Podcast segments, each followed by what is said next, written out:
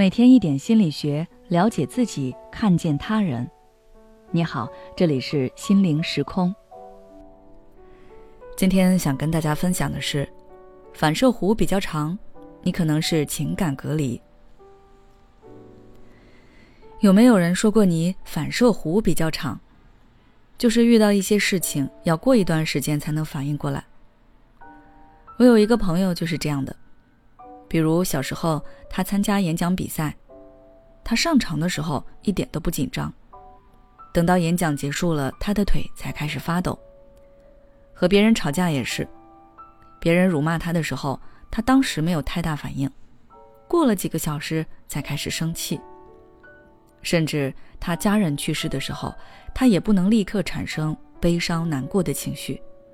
而是在过了一小段时间后，在某个不经意的时刻才开始难过。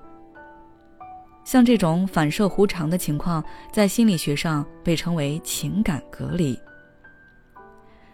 情感隔离是一种很常见的防御机制，是指人将自己与某些不愉快情境导致的情绪隔开，不去面对那个情境引发的痛苦与伤害。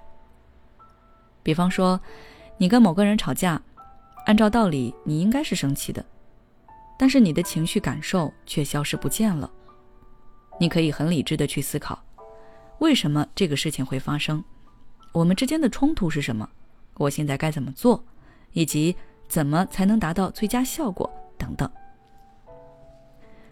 可实际上，你的愤怒和不满并没有真正的消失，他们只是被暂时隔离开来。他还是会在某个时刻爆发出来，所以就会出现这种情况：明明你们架都吵完了，但是过了几个小时或者过了几天，你突然开始因为上次伴侣那句口不择言而愤怒，想要找对方理论。但是这件事在对方那儿早就翻篇了，会觉得你在无理取闹。那么，如果你因为情感隔离而感到困扰的话，可以尝试用以下方法来改善。第一，培养情绪能力。情感隔离和情绪能力息息相关。要想打破情感隔离，我们还要训练自己对情绪的敏感性，以及提高情绪管理能力。具体来说，你可以有意识的去学习一些表达情绪的词语。对情绪的表达，不要仅停留在不舒服、不对劲、好烦呀。可以试着用一些更加准确的词汇来表达情绪。而关于情绪管理，在之前的文章中我们已经说过很多。如果大家有需要，可以去听一下往期关于情绪管理的节目，希望能够对你有所帮助。第二，让自己内外一致。简单来说，就是你可以让自己的情绪适当的外显。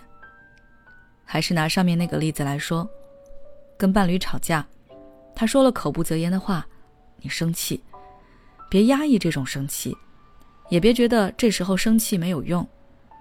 要记住，任何情绪都是有用的，你表现出来也可以让对方知道他的行为让你不高兴了，他要停止，要改变。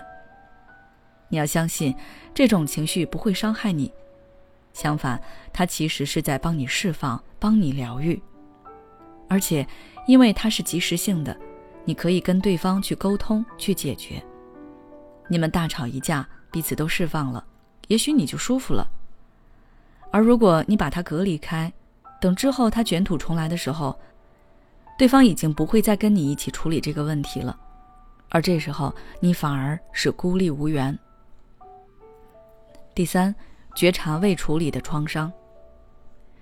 如果经常出现情感隔离的情况，你可以留意一下你平时都是在哪些方面反射弧比较长，记录下当时的情境和产生的情绪，然后以你的发现为线索，去回忆自己过去有没有经历过类似的场景，是否有未曾处理的创伤。